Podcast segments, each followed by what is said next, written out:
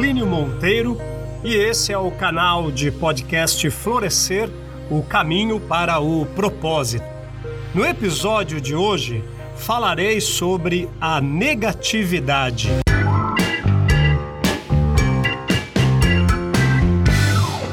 Você sempre se pega imaginando o que poderia acontecer de ruim na sua vida?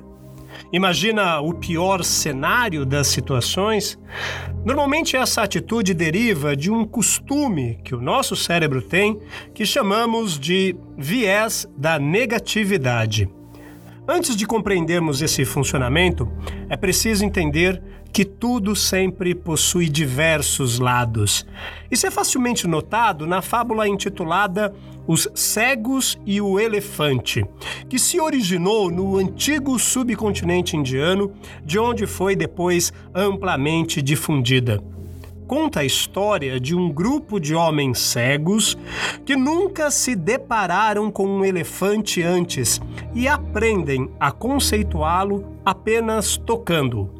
Cada homem cego sente uma parte diferente do corpo do elefante, mas apenas uma e única parte. Eles então descrevem o elefante com base em suas experiências limitadas e suas descrições, como é de se esperar, diferem umas das outras. A moral da parábola é que humanos têm uma tendência a pretender verdade absoluta com base em suas experiências limitadas e subjetivas.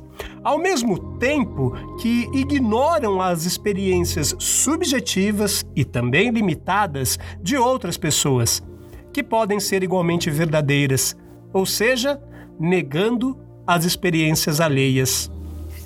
A primeira versão da história em si é rastreável ao texto budista Udana 6.4, datado de meados do primeiro milênio antes de Cristo. Segundo John Davis Ireland, um dos maiores conhecedores do budismo e da língua litúrgica Theravada Pali, a parábola é provavelmente mais antiga que o texto budista. Daí, abre-se o campo para versões alternativas, cruzando tradições religiosas incorporadas aos textos jainistas, hindus e budistas do primeiro milênio depois de Cristo. Ocidentalizada no século XIX por John Godfrey Sachs, criando aí então a sua própria versão como uma espécie de poema, com um verso final que explica que o elefante é uma metáfora de Deus e os vários cegos representam religiões que discordam de algo que ninguém experienciou completamente. A história foi publicada em muitos livros, tanto para adultos como para crianças, e interpretada de várias outras maneiras. René Descartes, um dos mais notáveis filósofos da era moderna, fala sobre esse problema do ser humano em propagar a ideia de que estão certos e sabem o que estão falando, acreditando de maneira tola que a perspectiva sobre algo é verdadeira, impondo-a aos outros. Em uma das mais importantes obras, o discurso sobre o método, diz ele o bom senso é a coisa do mundo mais bem distribuída, pois cada um pensa estar tão bem provido dele que não deseja ter mais do que já possui. Isso demonstra que o poder de diferenciar o verdadeiro do falso, ou seja, aquilo a que chamamos bom senso ou razão, é igual em todos os homens. A diversidade de nossas opiniões, contudo, não provém do fato de uns serem melhores do que os outros, mas tão somente porque os homens não levam em consideração as mesmas coisas. O primeiro ponto é compreender que tudo sempre possui diversos lados. Um objeto, por exemplo, se corretamente iluminado, pode ser visto com clareza em todos os detalhes. Se visto contra a luz, vira um grande borrão de sombra. Estamos olhando para a mesma coisa, mas podemos escolher o ângulo que preferimos. O viés da negatividade é o que faz o nosso cérebro ter a tendência de focar no ruim, de buscar os problemas, de se apegar naquela única notícia ruim, mesmo em um dia onde diversas coisas fantásticas aconteceram. Por que que isso acontece? Nós, seres humanos, desenvolvemos essa tendência a de nos sentirmos mais afetados por uma crítica do que por um elogio. As más notícias nos afetam mais do que as boas, e qualquer acontecimento negativo fica gravado mais profundamente na memória do que um positivo. Pensamos mais naquilo que não deu certo em vez de refletir sobre os aspectos que funcionaram. Por isso, nossas lembranças agradáveis e positivas podem ficar manchadas por simples encontros desagradáveis. É a isso que se refere o viés da negatividade, mais especificamente, o valor que damos ao negativo. Esse é, além disso, o viés que explica as razões pelas quais os acontecimentos traumáticos e as experiências negativas permanecem por mais tempo em nossa memória e parecem nos afetar mais do que as positivas. Parece que essas experiências, mais ou menos desagradáveis, tendem a ficar mais intensas em nossos pensamentos. Em muitas ocasiões, uma notícia ruim provoca muito mais impacto do que outra boa. No livro O Cérebro de Buda, o neurocientista Rick Hanson se aventura a dar uma explicação que recebeu apoio de muitos outros pesquisadores sobre a origem do caráter evolutivo do viés da negatividade. Segundo Hanson, o viés da negatividade é uma consequência da evolução com a qual nossos antepassados aprenderam a tomar decisões inteligentes em situações de alto risco. Esses tipos de decisões permitiram que eles sobrevivessem em tempo suficiente para garantir a geração seguinte. Afinal, eram questões de vida ou morte. Desse modo, os indivíduos que viviam em sintonia com os possíveis acontecimentos perigosos tinham mais chances de sobreviverem. Com o tempo, a estrutura cerebral se adaptou de forma a prestar mais atenção à informação negativa do que à positiva. As diferentes pesquisas parecem estar de acordo com a ideia de que esse viés da negatividade se desenvolve na primeira infância. Por volta do primeiro ano de vida, a atenção dos bebês, que inicialmente se focava nas expressões faciais, passa a se direcionar aos estímulos negativos. As bases biológicas estão nos estudos realizados pelo psicólogo John Terence Cassiopo, professor da Universidade de Chicago, fundador do primeiro Centro de Neurociência Social e Cognitiva. Seus estudos sobre o processamento neural do viés da negatividade possibilitaram comprovar que a resposta do cérebro a estímulos sensoriais, cognitivos e motores negativos provoca uma ativação muito maior que os acontecimentos positivos. Isso ocorre especialmente no córtex cerebral. Diz ele, como resultado do anterior, hoje em dia esse viés da negatividade favorece a influência, o fato de nos focarmos no negativo ao nosso redor, inclusive quando se trata de tomar uma decisão. Também parece influenciar muito a motivação com o qual se completa uma tarefa.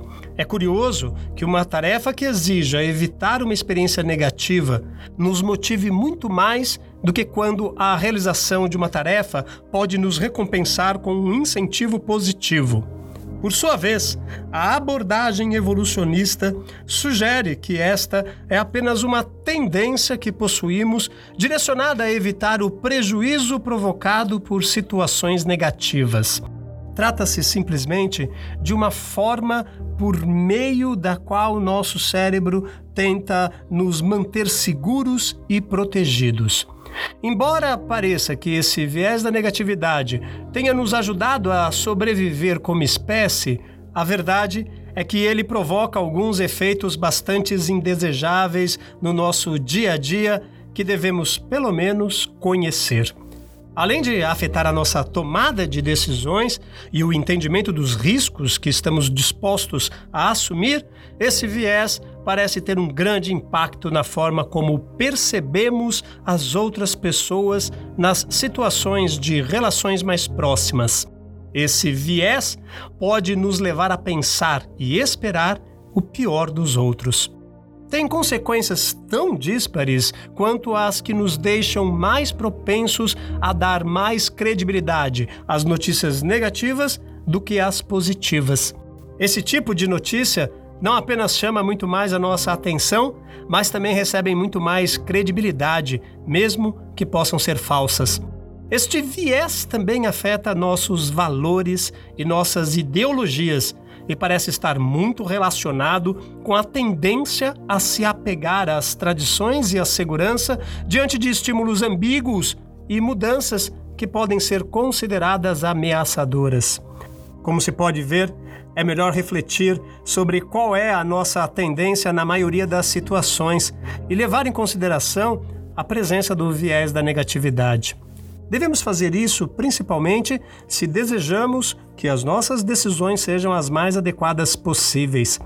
Saber disso nos traz consciência e, por meio dela, podemos fazer pequenas ações para treinar o nosso cérebro a focar no bom, no que funciona, no que é bonito, tendo a consciência de que coisas ruins acontecem e que às vezes não dá para fingir que tudo está bem se não está. Para cada pensamento ruim, precisamos de no mínimo três bons para neutralizá-lo. Por isso, existe uma prática maravilhosa chamada Diário da Gratidão, que vai muito além de ser apenas grato o que já é algo incrível em nossas vidas, mas é uma forma também de combater essa negatividade. Dentro de um conceito chamado de racionalização, temos dois vieses a negligência autoimune e o focalismo. Quando focamos nossa atenção no que deu errado, o nosso campo de visão e nossa capacidade de resolução de problemas diminui.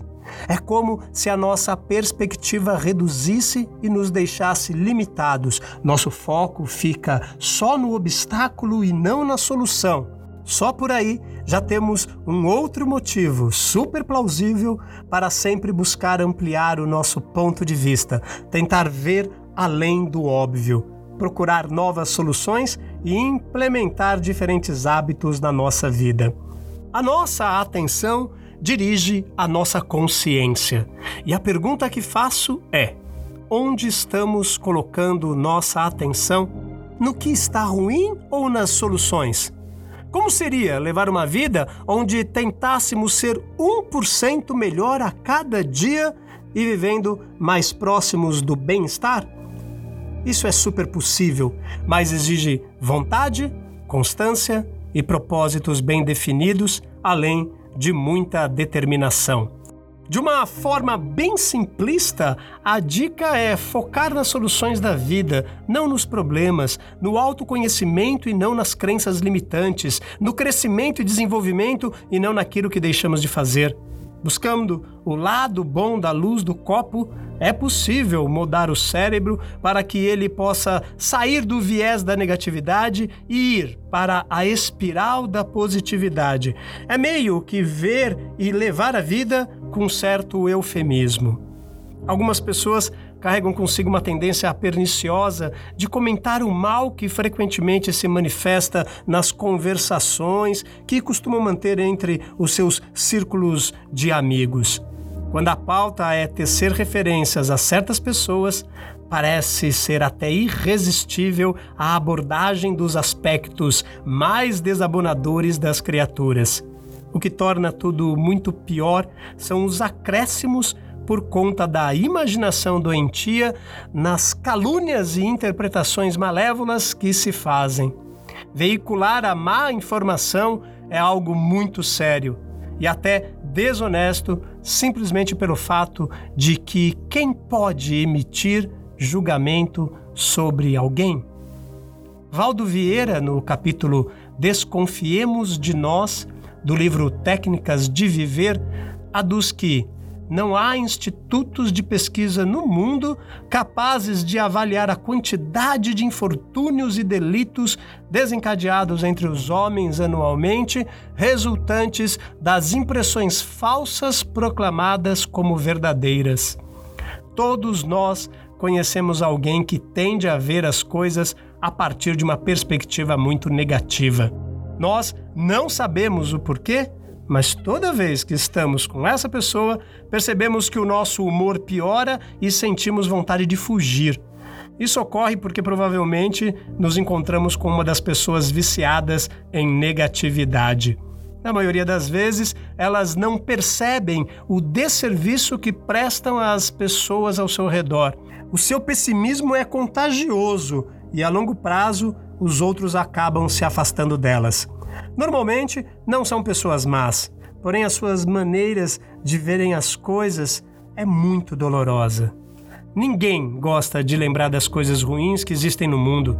Estamos conscientes de que a vida perfeita não existe, mas ainda assim queremos nos aproximar disso, do que consideramos perfeito, justamente partindo de um axioma aristotélico que diz que tudo o que fazemos na vida é para nos tornarmos felizes mas as pessoas viciadas em negatividade são incapazes de ver o sol através das nuvens de tempestade ou da única nuvem existente em um céu dominado por um sol brilhante. Se não fizerem a sua parte para mudar a sua perspectiva, não podemos fazer nada por elas.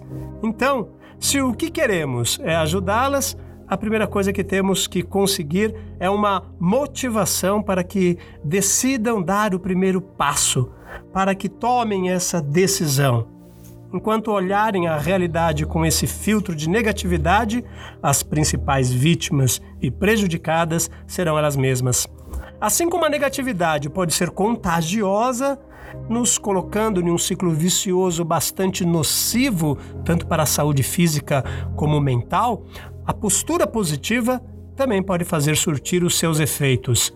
Quem convive com alguém positivo acaba se beneficiando. É inegável que essa forma de ver o mundo deixa marcas nos demais, afetando o humor e o bem-estar. Muitas vezes, nem se trata da nossa própria negatividade, mas de atitudes de pessoas que estão ao nosso redor, que vamos repetindo sem querer perceber, assunto inclusive já abordado quando eu retrato os neurônios espelhos como forma de repetição impensada. Se deixamos a negatividade avançar, os danos emocionais podem ser bastante palpáveis, prejudicando a forma como reagimos em todas as áreas da nossa vida. Mas será que é possível identificar as pessoas viciadas em negatividade? Aparentemente sim, por meio apenas da observação de suas atitudes. As personalidades das pessoas costumam inclinarem-se a atitudes positivas, negativas ou realistas, e não necessariamente pertencem sempre ao mesmo grupo. Qualquer pessoa pode ter atitudes típicas desses diferentes tipos de personalidade, e é exatamente essa mistura que contribui para a individualidade. Eu vou tentar, resumidamente, deixar as características de cada uma delas. As pessoas positivas são persistentes, guiadas por objetivos, ou seja, possuem propósitos bem definidos, estão mais focadas nas soluções que nos problemas, sabem pedir ajuda quando é preciso, acreditam em si mesmas, veem a melhor versão dos demais, assumem a responsabilidade por seus atos, analisam seus pontos fortes e suas debilidades e veem também muitas oportunidades. As negativas normalmente se preocupam com bobagens, ignoram tudo que é positivo, são incapazes de aceitar um elogio, falam apenas de seus problemas, pois em suas cabeças não há espaço para as dificuldades alheias, não gostam de correr riscos e possuem medo do fracasso, podem se tornar paranoicas. Um simples olhar mal colocado ou um sorriso furtivo faz com que acreditem que estamos falando mal delas. Vem o copo meio vazio, costumam usar expressões como não posso ou é difícil e acreditam ter má sorte. Comparam-se a outras pessoas constantemente. Costumam pensar que são vítimas, culpando os demais com o que acontece com elas, acham que a autoaceitação é difícil e evitam se sentir fracassados aos olhos dos demais e não perdoam os seus erros. Já as pessoas realistas são aquelas que não se iludem facilmente, determinam metas que sabem que podem alcançar, estão mais focadas nas soluções que nos problemas, não acreditam na sorte, fazem o que acham necessário em cada oportunidade, trabalham com os elementos que têm, sem esperar mais. Tomam o tempo necessário para encontrar soluções, sabem passar página quando uma situação não é favorável e não se iludem com planos ou promessas. Eu acredito que, como qualquer exercício, podemos barrar a negatividade. É importante saber que termos pensamentos negativos de forma esporádica é natural, inclusive ajuda a manter os pés no chão. Quando sentimos que a vida está dando um duro golpe, não costumamos atuar com extremo positivismo, e é isso que nos permite refletir e aprender com a experiência. É importante evitar que a amargura diante das dificuldades ou imprevistos seja a tônica da vida, porque pode prejudicar a saúde e ainda dificultar o convívio social, já que ninguém gosta de estar envolvido por um mar de pessimismos. Outra postura que deve ser evitada é a de autocomplacência. Quando a fase está ruim, nada parece dar certo. Há muita exigência no trabalho ou em casa. Colocar-se no papel de vítima não deixa de ser uma forma de aliviar a dor, principalmente ao começar a listar todas as vezes em que algo similar aconteceu. Isso sem contar na capacidade que um discurso assim tem de despertar a empatia aos demais, ao menos em um primeiro momento. Porém, cuidado, esse alívio momentâneo é uma armadilha uma pessoa muito negativa acaba perdendo a perspectiva, o que compromete seriamente as decisões. Recuperar o positivismo consciente, sendo capaz de ver as coisas boas da vida sem autoenganação, é a barreira mais potente que conseguimos criar para lidar com os extremos da negatividade. As mudanças de comportamento requerem esforço e paciência. Porém, tudo fica mais fácil quando se sabe o caminho a seguir. Os excessos da negatividade podem ser neutralizados quando não tentamos controlar o que não está ao nosso alcance. Precisamos aceitar e aprender a lidar com o fato de que não podemos controlar muitas coisas na vida. De fato, precisamos aceitar o que não controlamos. O sentimento de segurança que estar no controle proporciona é, no fundo, o que motiva essa necessidade. Porém, quando percebemos que existem muitas situações que não temos o poder de controlar, podemos nos tornar pessoas controladoras, gerando mais problemas ainda, até mesmo de saúde, do que proporcionar o sentimento de segurança. Outros aspectos que podem nos ajudar com a neutralização da negatividade é evitar participar de conversas negativas para não sermos mentalmente manipulados. Diante das dificuldades, centrar-se nos possíveis resultados, pois são eles que justificam o percurso. Enfrentar o medo e evitar que eles nos paralisem. Quanto mais medo temos, mais negativos nos tornamos. A compreensão e a tolerância também são ótimos caminhos. A maneira de procurar entender as justificativas ou as atitudes daqueles com quem estamos dialogando leva-nos certamente a uma disposição de não interferência nos próprios pontos de vista. Portanto, de isenção, de imparcialidade e de neutralidade. Para sermos compreensíveis tanto com o próximo como conosco mesmos, é preciso estar preparado para aceitar as reações, a conduta, o modo de ser nosso e das pessoas sem pré-julgamentos e condenações. Precisamos estar preparados para aceitar as criaturas como elas são, até mesmo as mais corrompidas, lembrando que aceitar é diferente de concordar. A rigor, não temos mesmo muitos meios de avaliar as profundezas do caráter de ninguém. A atitude mais prudente e honesta é a de compreensão e tolerância. Busquemos a melhor versão de nós mesmos, que certamente é a melhor maneira de evoluir, confiando, porque a confiança atrai situações positivas e quem estiver ao redor também se sentirá confiante e respeitará as nossas atitudes. Todos os extremos são prejudiciais. Por isso, o caminho para barrar a negatividade passa por buscar o equilíbrio, o famoso caminho do meio de Aristóteles, que aborda a moderação das paixões como o caminho da felicidade ou eudaimonia. Aliás, esse caminho do meio deriva de tempos mais remotos.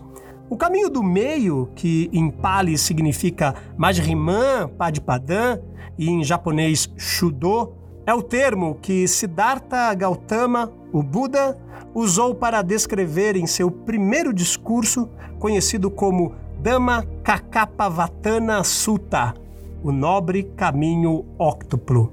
Importante princípio orientador na prática budista como o caminho para alcançar o nirvana, em vez de tomar extremos de austeridades e indulgência sensual. Mais tarde, a literatura Pali também usou a expressão para se referir ao ensino do Buda, conhecido como originação dependente, como uma visão entre os extremos de eternalismo e aniquilacionismo. O escritor rio-clarense Rodolfo Caligares ressalta a relevância da variação de humor nos relacionamentos, nos alertando que em toda convivência aprendamos a discernir os ciclos temperamentais do outro e em nós mesmos. No outro, para desculpar-lhes os aborrecimentos, os azedumes, os contras, as impertinências e tantas outras atitudes, na certeza de que em breve isso passará e tudo voltará às boas. Em nós mesmos, para termos o cuidado de não tomar nenhuma atitude mais drástica da qual depois muito teremos que nos arrepender. É preciso que cada um dos envolvidos, ao perceber o mau humor do outro, procure amenizar a situação, evitando a todo custo agastar-se também, para não suceder que, duplicando esse mau sentimento, faça a casa ir pelos ares. É imperioso que aprendamos a dialogar para solucionar problemas, conversando equilibradamente para o bem geral. Fazer o possível para não cobrar afeições dos amores ou reclamar considerações que talvez nós mesmos ainda não tenhamos feito, nem estejamos fazendo nada por merecer. Dediquemo-nos a agradecer as coisas mínimas com que sejamos beneficiados, a sermos gentis com os entes queridos e com os auxiliares domésticos, presenteando-os com a nossa alegria natural, com a nossa fraternidade, sem a hipocrisia que envenena a vida.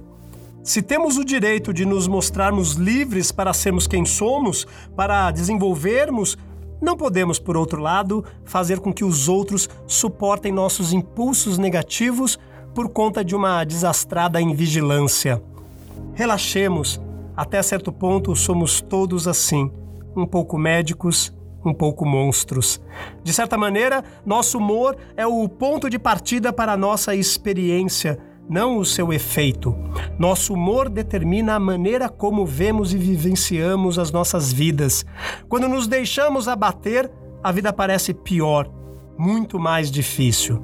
Para reforçar a ideia de quão significativos os nossos humores são, tenhamos em mente como a vida parece diferente de uma hora para outra, dependendo do seu clima. Por mais que pareça simples, aprender a detectar qual o nosso estado de espírito e aprender a lidar com nossas alterações de humor pode fazer uma grande diferença na qualidade de vida e pode baixar o nível de nossa mania de defesa de modo significativo. O mais importante é aceitar o fato de que as alterações de humor são um dado da vida e entendê-las como absolutamente inevitáveis, bem como a maneira como experimentamos o nosso baixo astral. Entendamos que não é a vida que mudou subitamente para pior na última hora, apenas o nosso estado de espírito. Reconhecer isso pode ampliar a perspectiva. Podemos aprender a culpar nosso humor em vez da vida, amigos, colegas ou familiares pelos nossos problemas. Tenhamos em mente que, se algo fosse realmente responsável por nossos sentimentos negativos, nos incomodaria o tempo todo. Nada, no entanto, recai nessa categoria. A verdade é que a maioria das coisas que nos incomodam em nossa depressão são coisas com que conseguimos lidar perfeitamente em estados mais elevados de espírito. Lembre-se, o propósito demarca a interpretação do relacionamento entre o humano e o seu incrível mundo. Traduz no por que fazemos o que fazemos? Para saber os conteúdos de minhas palestras, siga-me no Instagram arroba Plínio Monteiro Palestras. Nos vemos em breve. Até lá!